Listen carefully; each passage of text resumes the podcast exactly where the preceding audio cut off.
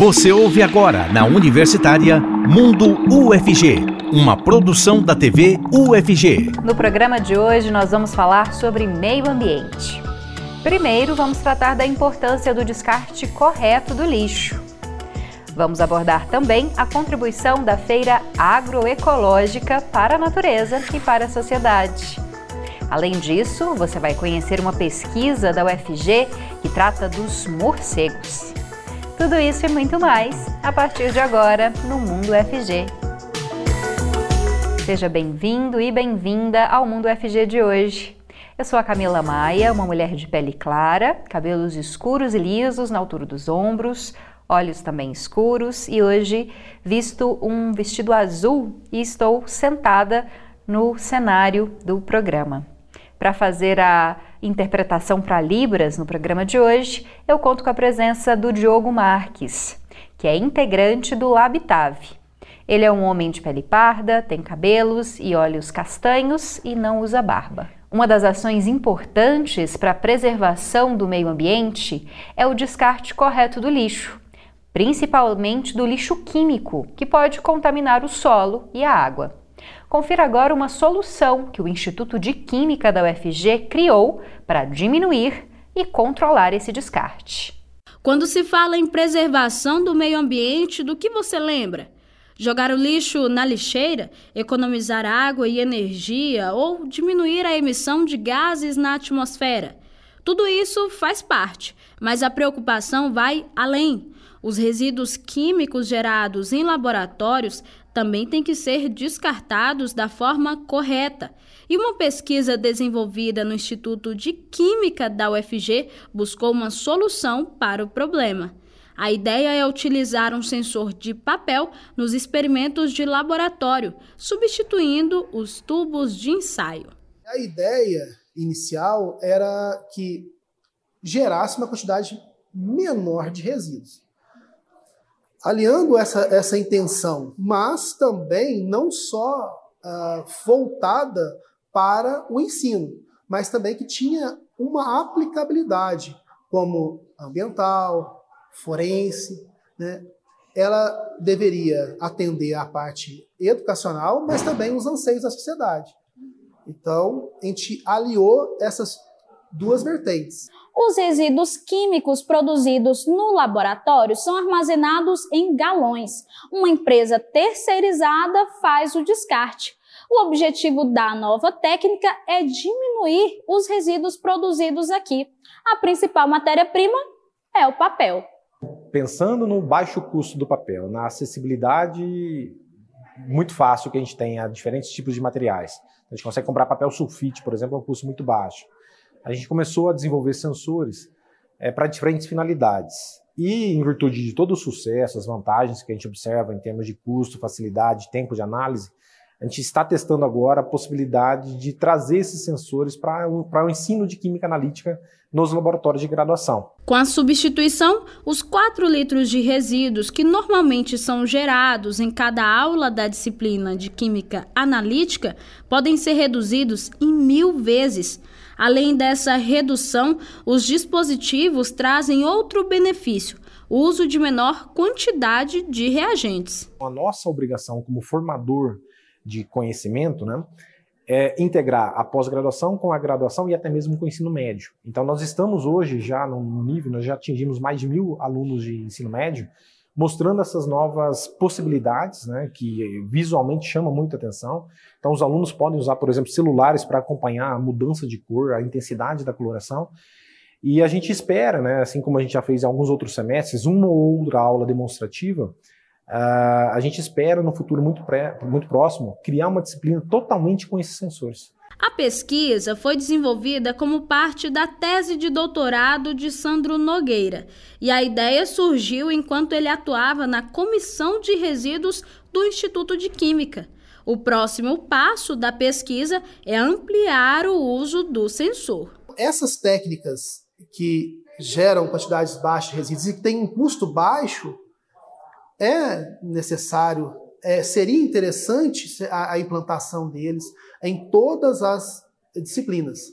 Mas para isso é, é necessário investimento em pesquisa, né? temos que é, ter é, pessoas que abraçam a causa e tentem trazer, buscar esses, é, essas técnicas alternativas para as disciplinas clássicas, mas não só também para trabalhar na disciplina, para é, é, utilizar na disciplina, mas também que atenda o anseio da sociedade. Os estudantes que tiveram contato com a técnica vão levar o aprendizado adiante. A disciplina me surpreendeu em questão de conteúdo, em questão de atenção e também nessa questão da técnica do papel, que a gente pôde reduzir o volume aí, né? A gente gastava litros e litros em aula e quando a gente reduziu para uma coisa no papel, que é um volume baixíssimo, é incrível essa técnica. Vai me ajudar quanto a, a mercado de trabalho, porque a análise é basicamente o que um químico faz, seja na indústria com controle de qualidade ou algum tipo de perda, é, no caso da indústria de alimentos. E controle de qualidade é basicamente um um trabalho laboratorial que um químico tem dentro da indústria. Educação ambiental é muito mais do que assim, apenas jogue lixo no lixo. É, tem assim, toda uma questão assim, de descarte de resíduo. Ah, a gente tem que pensar assim, por exemplo, ah, se eu descartar um determinado resíduo, né, um determinado ácido assim, ah, na pia, assim, qual consequência que isso assim, vai gerar assim, futuramente? Ah, se isso aí vai para o rio, né? E se alterasse o, o pH assim, do meio, assim, no meio aquático, né? Qual vai ser a consequência assim, na vida marinha, por exemplo? Então, você tem que ter todo um descarte assim correto, sabe? E um item considerado lixo pode ser transformado em uma castração animal, as tampinhas.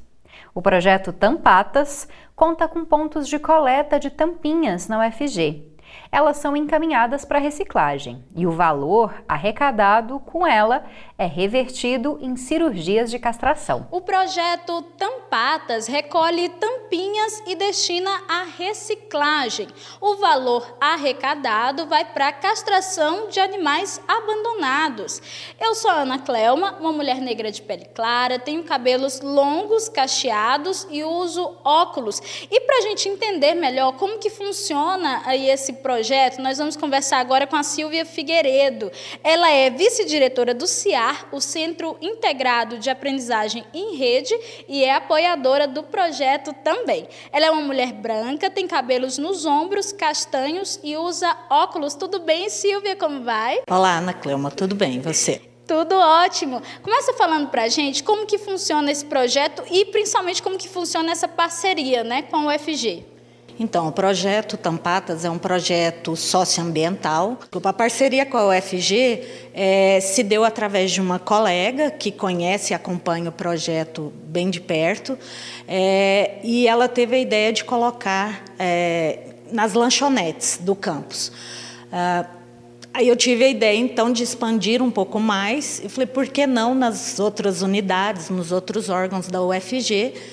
É, tem muitas pessoas que gostam, que, que, que, se preocupam com a causa animal, e assim é, é foi feito. Nós colocamos num grupo que temos aqui interno e perguntei se as pessoas tinham interesse, e vários colegas responderam, então foi ótimo, a adesão foi excelente. E onde que tem agora esses pontos espalhados pelos campos da UFG e quem quer participar, quem quer ajudar, como que faz? Bom, para ajudar é fácil, é só é, juntar tampinhas e, e, destinar em um dos pontos de coleta. Na UFG, nós temos no Campo Samambaia, nós temos nove pontos, os, uh, vários pontos, vários órgãos, mas assim, um que eu posso dizer de imediato é a lanchonete da Letras, que eu acho que fica fácil, a biblioteca central aqui, e vários órgãos. Então, acho que aí seria mais para um público interno do, desses locais. São nove pontos de coleta no campus Samambaia e quatro no campus Colemar Natal e Silva. Um, é, dois grandes no, no, no campus do Universitário é no IPTESP e na biblioteca seccional também, que lá tem sido excelente a adesão. E temos também é, um colega que fez abraçou a causa com bastante entusiasmo na regional Goiás. Então Goiás, a cidade de Goiás também vai ser um ponto de coleta e acho que promete. Olha aí, o projeto está indo longe, né? E Silvia, só aí durante a pandemia, né, a gente tem um dado aí de que houve um aumento no número de abandono de animais domésticos, né, de 60%. Diante disso, qual que é a importância de um projeto como esses, né? Bom, é, tem uma importância fundamental, né? É um projeto de controle, basicamente controle populacional e para evitar o sofrimento dos nossos amigos peludos, né? Então, assim, se a gente consegue é, castrar, a gente consegue colocar um fim ou pelo menos reduzir esse ciclo de abandono. Então, é, é muito importante. Certo. Bom, Silvia, muito obrigada por participar aqui com a gente, explicar como que funciona, viu? Muito obrigada. Eu te agradeço e eu gostaria de deixar registrado que qualquer informação adicional entrar em contato com o projeto pelo Instagram. Lá eles dão todas as informações e orientações. Certinho, vou reforçar aqui então, o perfil no Instagram é arroba Projeto Tampatas, arroba Projeto Tampatas, vai lá, acessa o perfil que lá tem muito mais informações e os pontos de coleta. E esse ato de separar os materiais recicláveis dos resíduos é, comuns, como é o caso das tampinhas, por exemplo, que podem ser levadas para reciclagem é o que nós chamamos de coleta seletiva. Descubra agora como a UFG tem realizado essa coleta nos campos. O hábito de separar resíduos de maneira correta permite a reciclagem dos materiais que têm potencial de reuso e, assim, contribui para a sustentabilidade ambiental. O descarte de rejeitos orgânicos e recicláveis na UFG é de responsabilidade de cada faculdade, sob orientação da Secretaria de Infraestrutura. Poliana Paula Nascimento, que está à frente da CEINFRA, explica como o processo é feito. Nós temos os rejeitos comuns, né, são os resíduos, e os recicláveis. Os recicláveis são por via de cooperativa. Já os, os rejeitos comuns, é, tem uma empresa devidamente habilitada em licitação que faz essa coleta. A diferença é o custo, que quando é um resíduo comum a gente paga por ele, né? A, ou quando é retirado pela cooperativa, não. Em período normal de aulas da UFG, se é recolhido uma média de 278 containers de resíduos. Durante a pandemia, esse número caiu para 110. Com a separação, houve redução no volume. E com redução no volume, a gente tem economia, né? Porque a gente não paga por um resíduo que pode ser reutilizado, pode ser reciclável. Então, na CEINFRA mesmo, nós tiramos todas as lixeiras debaixo das mesas, nós temos lixeiras no, no, na, nas circulações, onde as pessoas levantam e vão lá, descartam ou no reciclável ou no de uso comum, né? E isso acaba reduzindo drasticamente o volume total de resíduo gerado. Em 2018, houve a criação da Diretoria de Meio Ambiente na CEINFRA e, a partir disso, iniciativas de educação ambiental foram desenvolvidas. A contratação da Cooperrama, cooperativa que realiza coleta seletiva de resíduos recicláveis da universidade, é um exemplo dessas ações.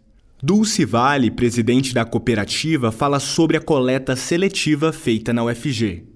A coleta da UFG ela é muito importante porque é um material riquíssimo, então são vários órgãos lá que faz a separação desse resíduo e a, a, cooperativa vai lá e coleta. Lá gera mais é papel, plástico, né? É, então ele, papelão, ele é um, um, resíduo riquíssimo.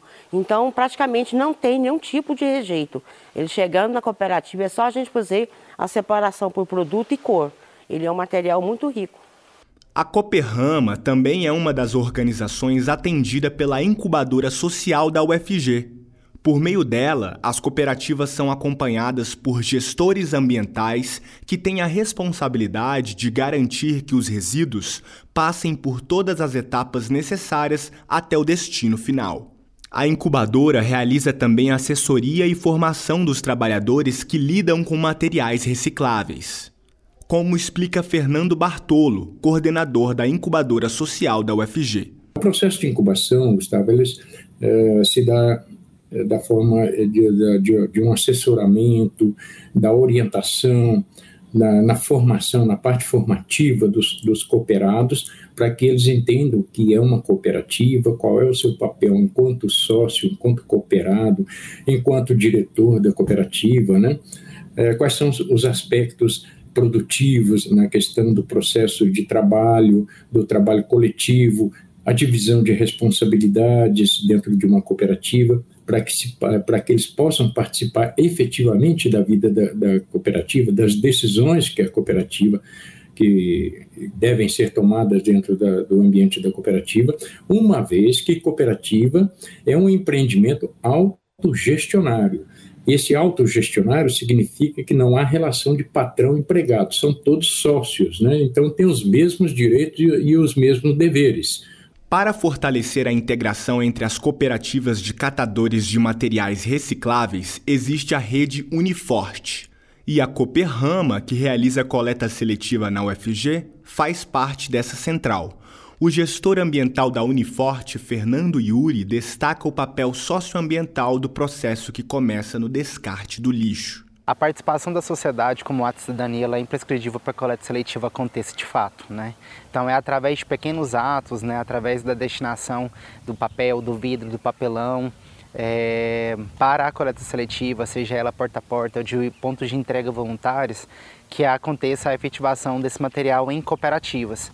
E por que em cooperativas? Porque é através desse, dessa geração de impacto social que muitas famílias conseguem ter renda, dignidade humana e através desse, dessa geração né, de, de valores, a gente consegue ter também a promoção da economia circular. Os parques da cidade são importantes para a conservação ambiental, além de servir como um ambiente rico para trocas entre o ser humano e a natureza.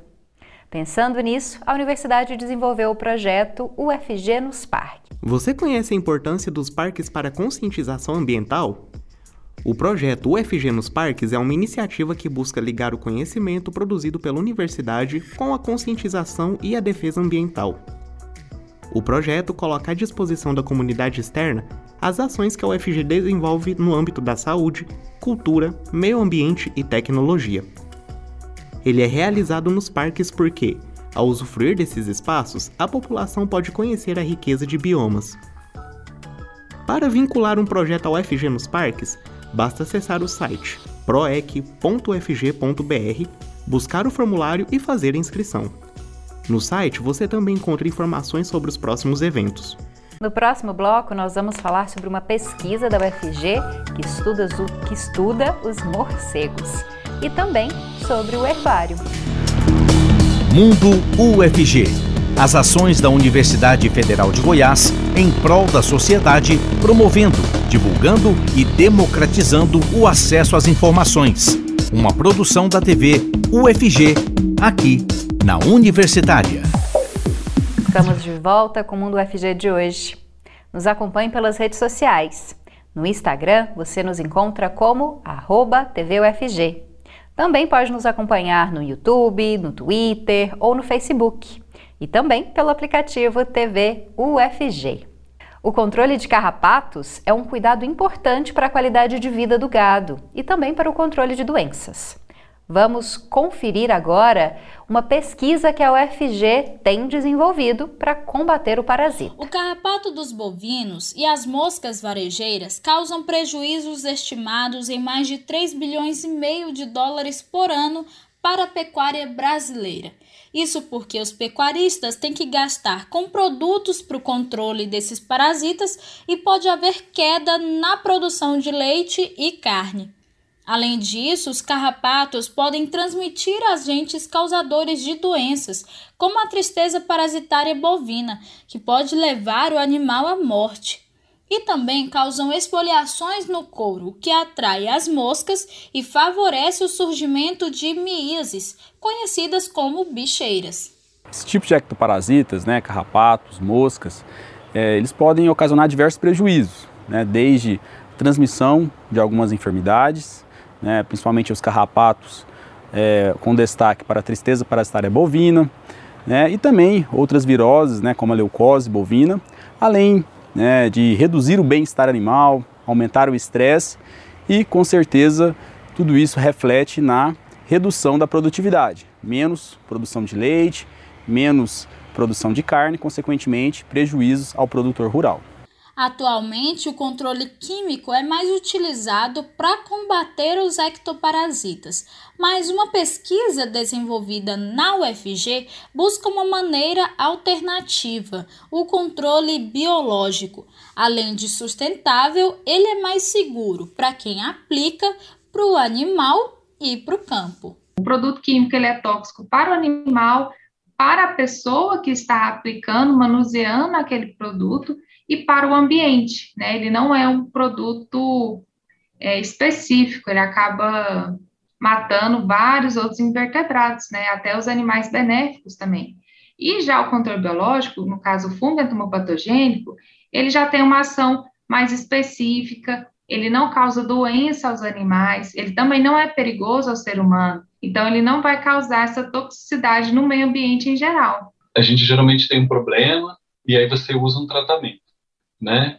É, se a pessoa está com dor de cabeça, ela toma um remédio um analgésico, né? Com carrapato e, e mosca varejeira não é assim, né? A gente não deve fazer aplicação de tratamento quando a gente já tem um problema estabelecido né, controle tanto de moscas é, quanto de, de carrapatos, eles têm que ser feitos ao longo do ano. Né? Então, existe um planejamento estratégico para você poder fazer o, o controle. A pesquisa está dividida em duas etapas. A parte envolvendo os carrapatos foi desenvolvida aqui mesmo na UFG. Já outra fase, com moscas varejeiras, foi desenvolvida lá na Itália por meio de um intercâmbio. Junto com os resultados veio também o reconhecimento.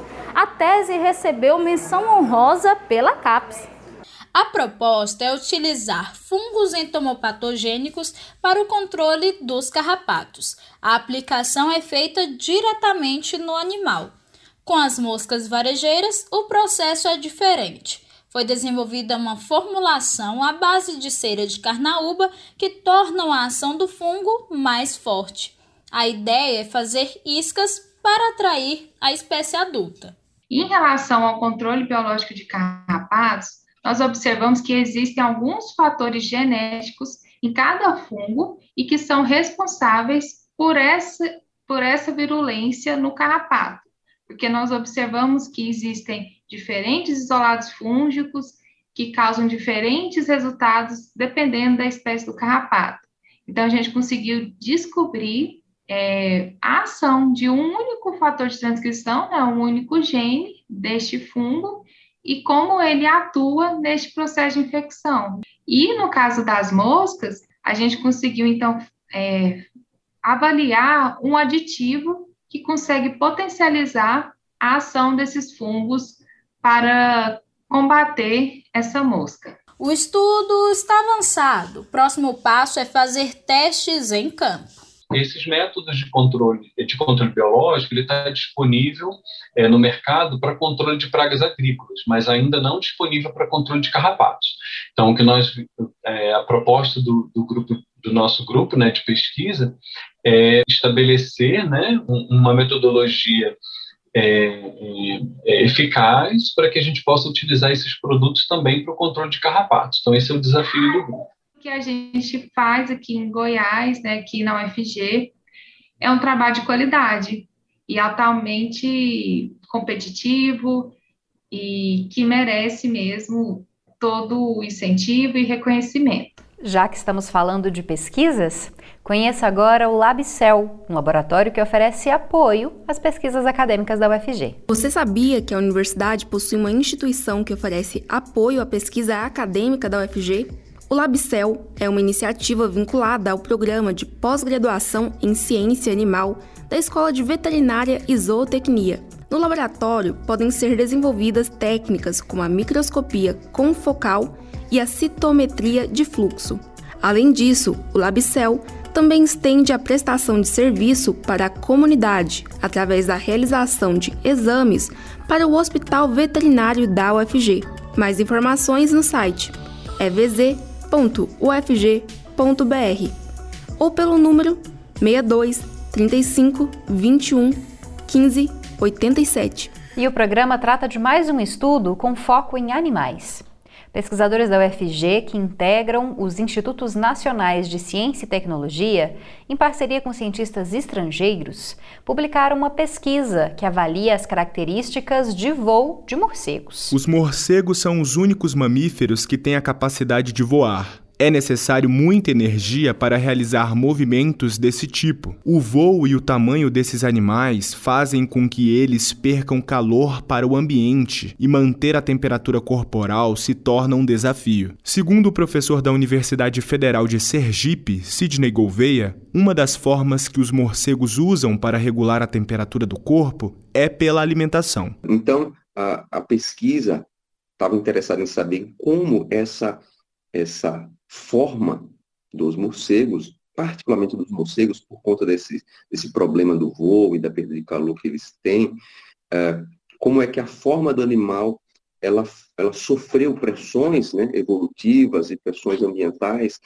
é, no sentido de é, otimizar né, esse balanço de calor e, e é, é, como essa, essa, esses ajustes né, em, em torno da forma, eles variam ao longo de um gradiente geográfico, ou seja, se a gente olhar no planeta, né, nas regiões mais frias e regiões mais quentes, então, ao longo das regiões mais frias, a gente tem uma, né, um, um, uma restrição maior, né, um problema, um desafio maior para os morcegos. Durante a pesquisa, foi criado dois modelos biofísicos da estrutura de morcegos para avaliar como os fatores externos influenciam na termorregulação de calor dos voadores. É o que explica o pesquisador Fabrício Villa-Lobos, do Instituto de Ecologia IMECOL do México e colaborador do Instituto de Ciências Biológicas da UFG. O que acontece é que a gente tem um modelo é, de troca de calor, que é o modelo metabólico, né, de como que o corpo troca calor com, com o ambiente.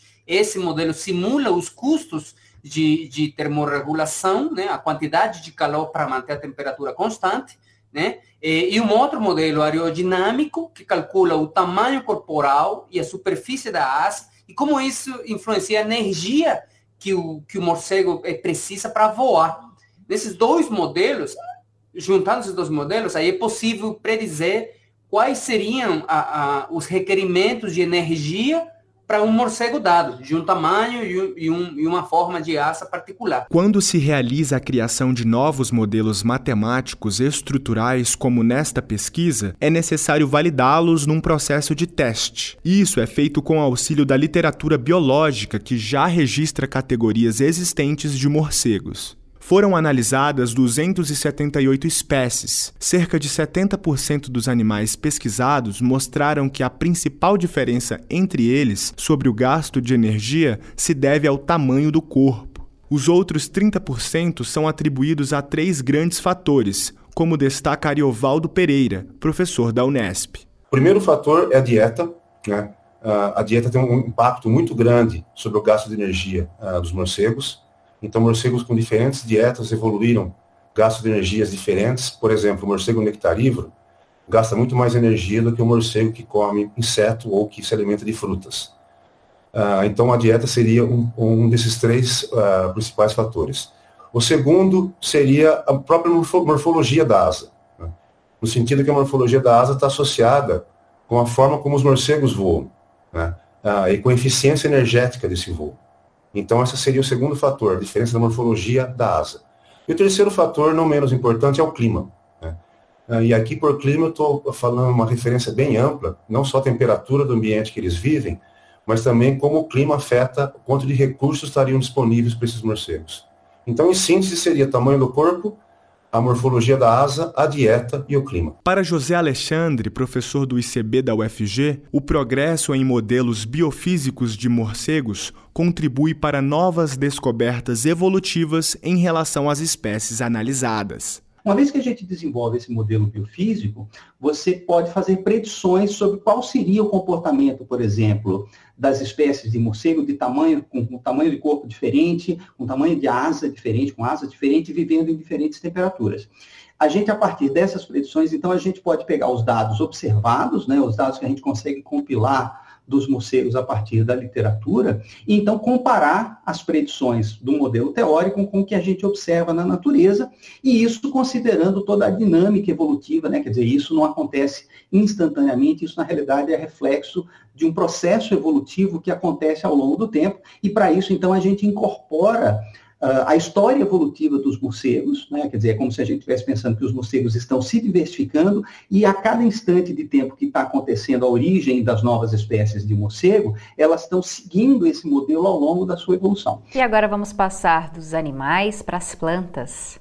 Porque você conhece o herbário da UFG, que abriga diversas espécies da flora de Goiás. Você sabia que a UFG tem um herbário com cerca de 67 mil espécimes vegetais? O herbário foi inicialmente formado por espécies da flora do município de Goiânia e do estado de Goiás. Ele atende todas as unidades da UFG e a comunidade geral, além de receber visitantes como professores e alunos de instituições de pesquisa e extensão em âmbito nacional e internacional. Os atendimentos são feitos de segunda a sexta, de 8 horas da manhã às 5 da tarde, mas somente com agendamento prévio de no mínimo 72 horas. Gostou dessa informação e quer saber mais? Então acesse o site uc.ufg.br ou ligue no telefone 3521 1186 para agendar uma visita. Vamos falar sobre alimentação saudável agora? Cuidar do nosso corpo e do que a gente come também é cuidar da nossa saúde, principalmente quando consumimos alimentos naturais, como frutas e verduras. A feira agroecológica desempenha um papel importante para a alimentação saudável e consciente. A feira acontece todo mês e promove a inclusão social, o desenvolvimento territorial das comunidades e a geração de renda com ênfase no cooperativismo além de estimular a agricultura familiar de base ecológica em Goiás. A feira é um projeto de extensão que também envolve a pesquisa e o ensino, que tem realmente a vontade de articular com os agricultores familiares de base agroecológica, para também trazerem para o um contexto é, institucional essa comida de verdade, uma comida saudável, né? Mostrar que existem outras formas de consumo da alimentação saudável. O projeto surgiu em 2018 a partir de uma articulação entre a UFG, o IFG e o IF Goiano, com os agricultores familiares e representantes de movimentos sociais. Durante a pandemia, a feira continuou funcionando de forma remota e com pedidos feitos pela internet. A gente ficou um tempo parado, né, para a gente até refletir, pensar como que a gente poderia é, fazer viabilizar mesmo a feira. E aí a gente conseguiu pensar de uma forma virtual, que a gente chamou, que as pessoas faziam os pedidos via formulário e aí a gente, né, no dia só trazia e a pessoa buscava sua, o seu pedido, a sua cesta. Então era um, um, formato diferente. E foi legal porque a gente foi evoluindo. A gente é, começou com formulários, depois a gente conseguiu até fazer um site da feira. E aí os pedidos eram via site e os agricultores traziam no dia para poder a pessoa só buscar o pedido que já era feito com antecedência. Outra ação importante da feira, segundo os agricultores, é ressaltar a importância dos alimentos livres de agrotóxicos que movimentam um cenário comercial agroecológico. Na minha concepção, a importância de um alimento saudável hoje, no, no mundo que nós vivemos, cheio de agrotóxicos, é uma iniciativa que eu acho que o governo, os governantes aí, deveria dar mais iniciativa para esse tipo de, de produção, que é agro, agroecológica, livre de agrotóxico e, e é isso.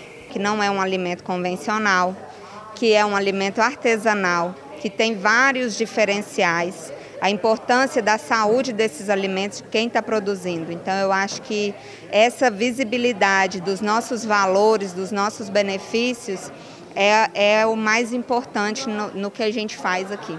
Esta é a quarta edição da Feira Interinstitucional Agroecológica, que acontece de maneira itinerante. Segundo os agricultores, o maior benefício da feira presencial é a troca de saberes.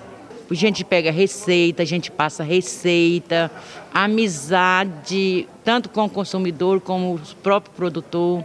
Só maravilha, coisa boa. Pega tanta receita de um para o outro. Hoje mesmo eu ensinei para a menina que o óleo de piqui é bom para gripe.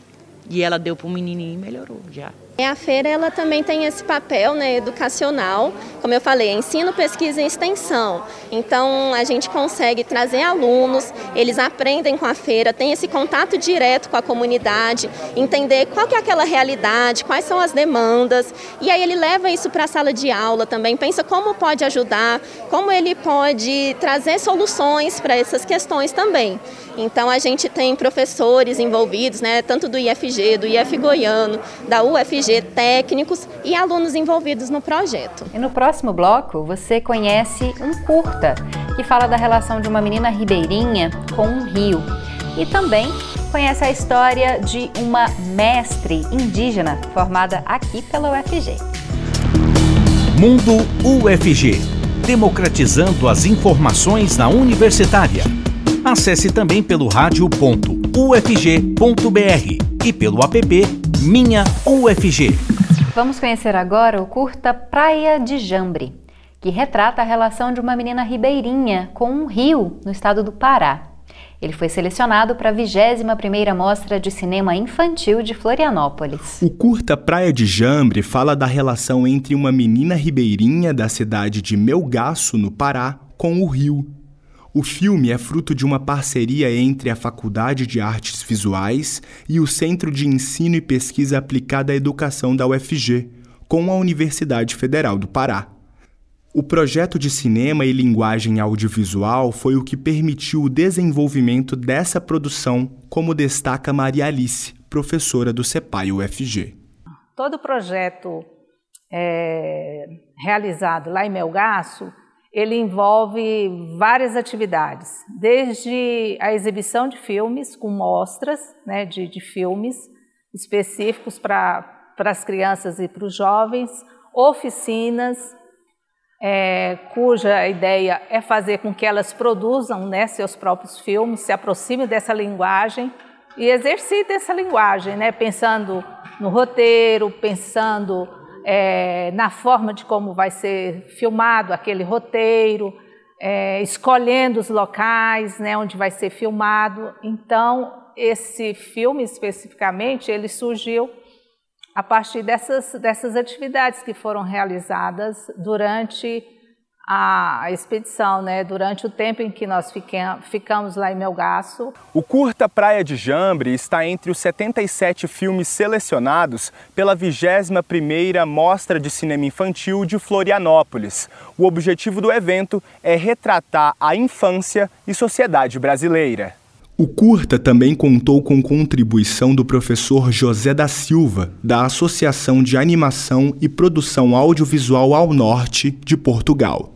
O, o, trabalho do realizador foi só seguir os passos que eram indicados pela, pela menina que, que foi, de certa maneira, que era a protagonista do filme, mas também que é a protagonista do filme, mas também nos bastidores foi ela praticamente que organizou todo o processo de realização, claro, com a ajuda da, da Maria Alice, mas o que, nós, o que nos interessava mesmo era que as crianças foram, fossem elas que tomassem a iniciativa.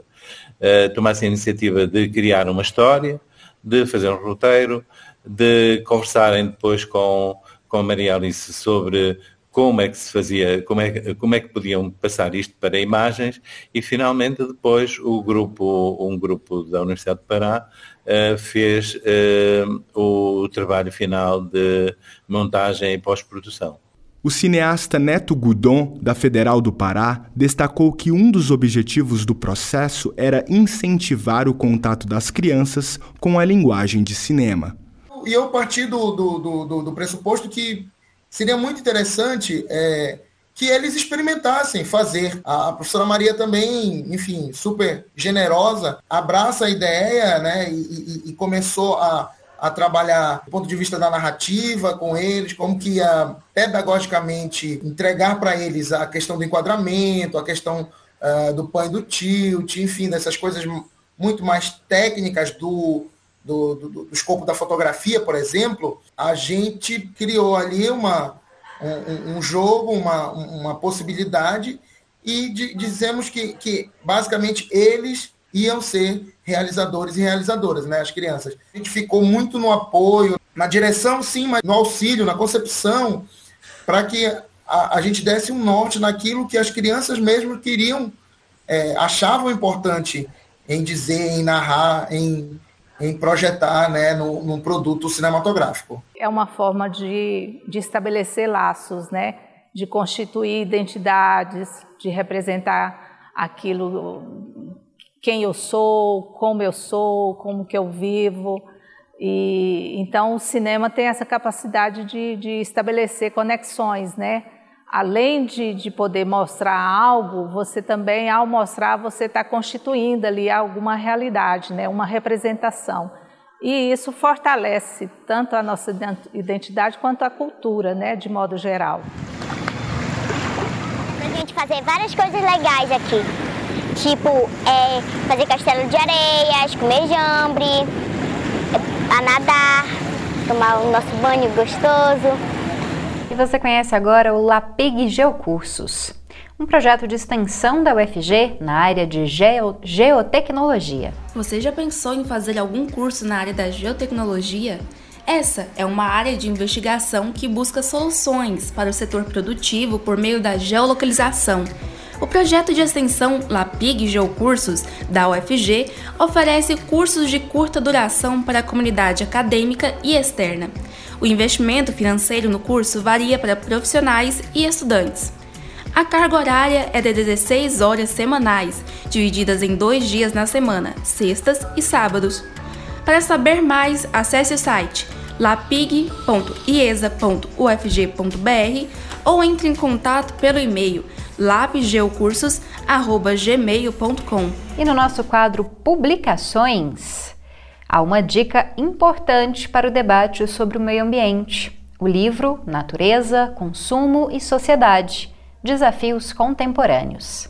Fala galera, beleza? Eu sou Gustavo Soares e chegou o momento de eu te recomendar os melhores livros publicados pela editora UFG. Bom, a primeira publicação de hoje é uma coletânea que visa dar visibilidade para a complexa relação que estabelecemos com o meio ambiente. Natureza, consumo e sociedade, desafios contemporâneos, de Hertz Wendel de Camargo e também Regina Vargas articulando diferentes áreas do conhecimento e diferentes posições políticas, os organizadores pretendem provocar incômodos e fomentar debates interdisciplinares sobre os limites colocados para a existência contemporânea. Seguimos com a obra de Eric Davidson, Ninguém Come PIB Economia como se a ecologia importasse Nesse livro, o autor investiga o modo com que as propriedades do solo se alteram ao ser convertido em uma área de cultivo e, novamente, ao passarem pelo processo de reflorestamento. Os locais estudados são florestas tropicais, pastagem na Amazônia brasileira e áreas de reflorestamento nos Estados Unidos. Finalizo com um livro que é fruto de uma tese de doutorado de Emílio Silva Falcão Brasileiro, O Direito Natural e a Justiça Quântica. No estudo, o autor propõe uma relação entre o direito natural e a lei de ação e reação de Isaac Newton, em que, por causa da lei do físico, o direito natural é um conjunto de leis naturais de natureza física e moral que regulam fenômenos da natureza e da ação moral humana. Ao se expressar como um direito justo, o direito natural gera uma justiça quântica. Se interessou por algum desses livros que divulguei aqui? Basta acessar editora.fg.br para poder ter acesso a esses e vários outros títulos. Aproveite a leitura e até mais! O nosso bioma, o Cerrado, ocupa 20% do território brasileiro. Ele é uma importante área de estudo e pesquisas. O Laboratório de Inventário Florestal tem realizado estudos sobre a vegetação do Cerrado. Você sabia que a UFG tem um laboratório que estuda a vegetação do Cerrado?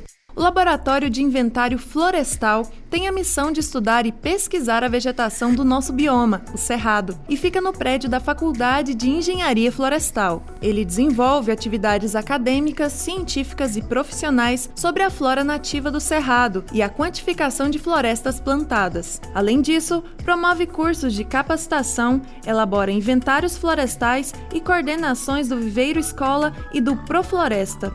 Achou interessante e deseja saber mais? Acesse o site agro.ufg.br. A UFG também é um território indígena. É com essa frase que eu apresento a vocês a Mirna Anakiri, Anakiri, que é estudante de pós-graduação. Ela é indígena e foi formada é, na graduação e também no mestrado aqui pela UFG. Meu nome é Mirna Cambé Balmágua Iete Anaquiri.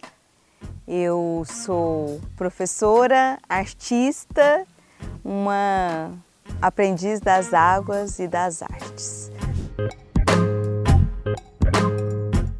O meu percurso começa aqui na Universidade Federal de Goiás, quando abre o primeiro ano, em 2009, a reserva de vagas para pessoas indígenas.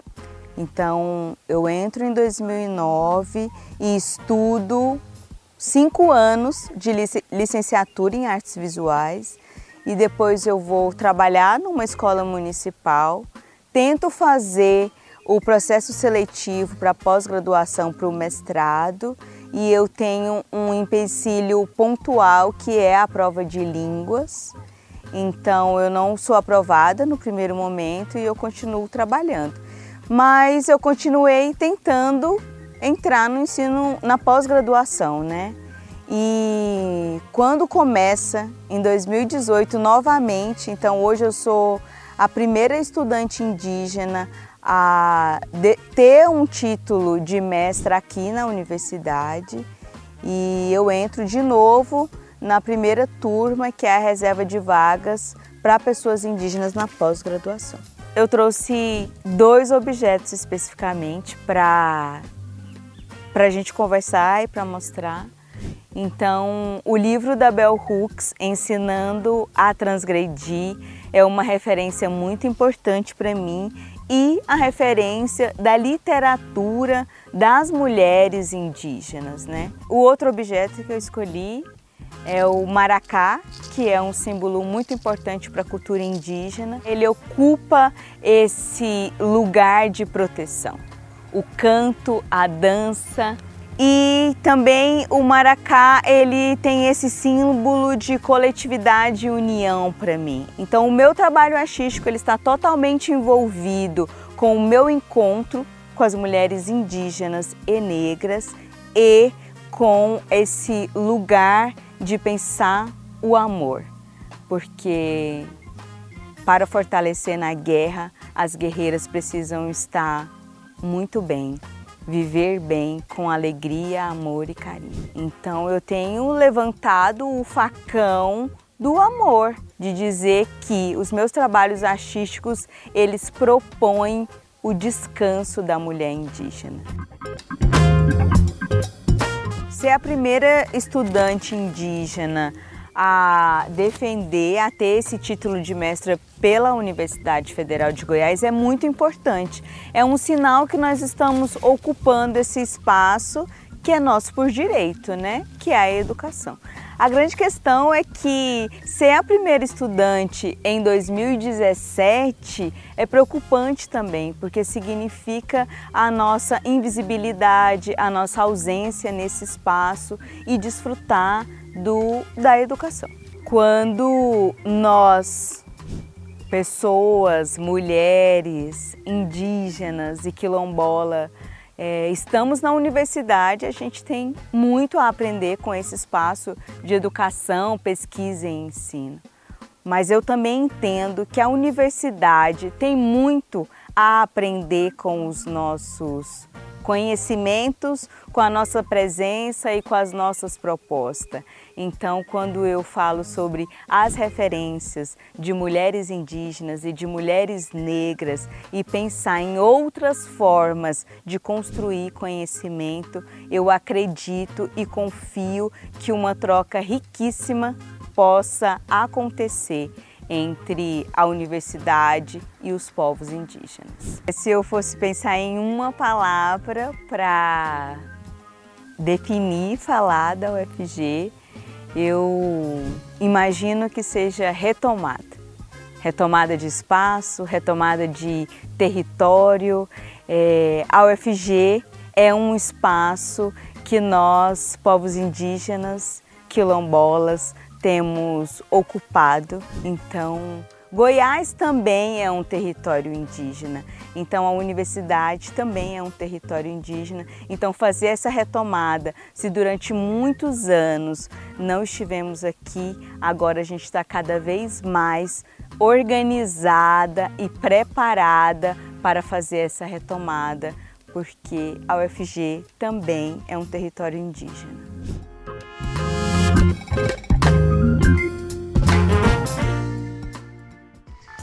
Se você quiser ver ou rever qualquer episódio do Mundo FG, é só procurar no nosso canal no YouTube. Lá ocorre a transmissão ao vivo do programa e eles ficam disponíveis também para que você possa assistir em qualquer dia e horário.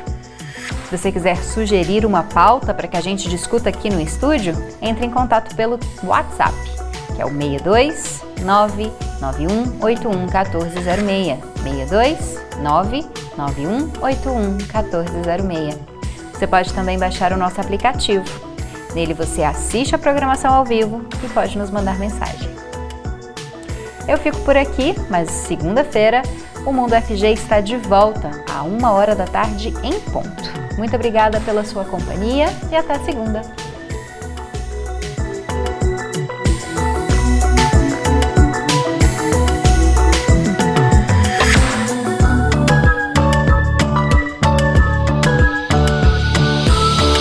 Você ouviu na Universitária Mundo UFG, uma produção da TV UFG.